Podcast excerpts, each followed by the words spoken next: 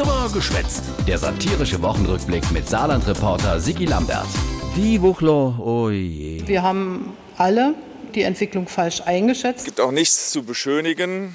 Wir haben die Lage falsch eingeschätzt. Peinlich und tragisch.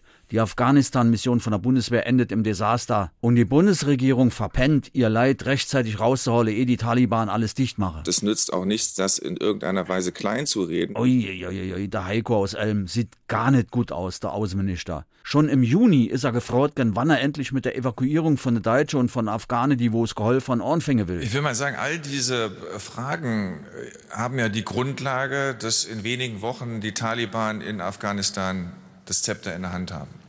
Das ist nicht die Grundlage meiner Annahmen. Ui, Heiko, voll daneben. Das ist offensichtlich eine Fehleinschätzung gewesen. Aber so wat von fehl. Der Graf Drakeli, wenn er noch da wegging, so, so wie du dich verdorn hast, so hat sich auf der ganzen Welt noch nimmes verdorn. Asche auf mein Haupt. Na, nutzt jetzt auch nix mehr.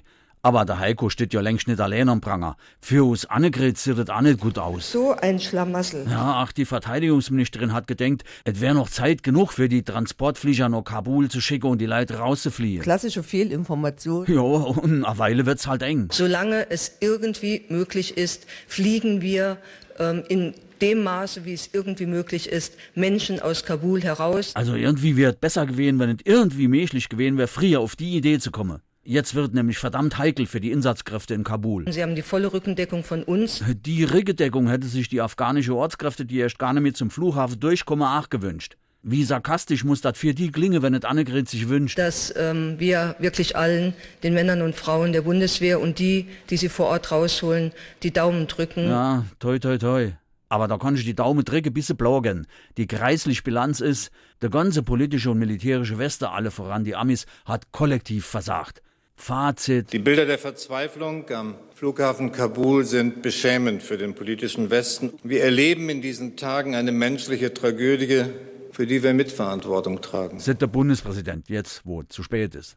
Die Taliban mit einem steinzeitlichen und frauenfeindlichen Weltbild, aber bis in die Hohrspitze motiviert, überrenne unmotiviert vom Westen im Stich gelassene afghanische Armee.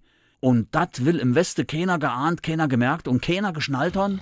So tief kann man eigentlich gar nicht schlafen. Äh, was mache us Geheimdienste eigentlich hauptberuflich?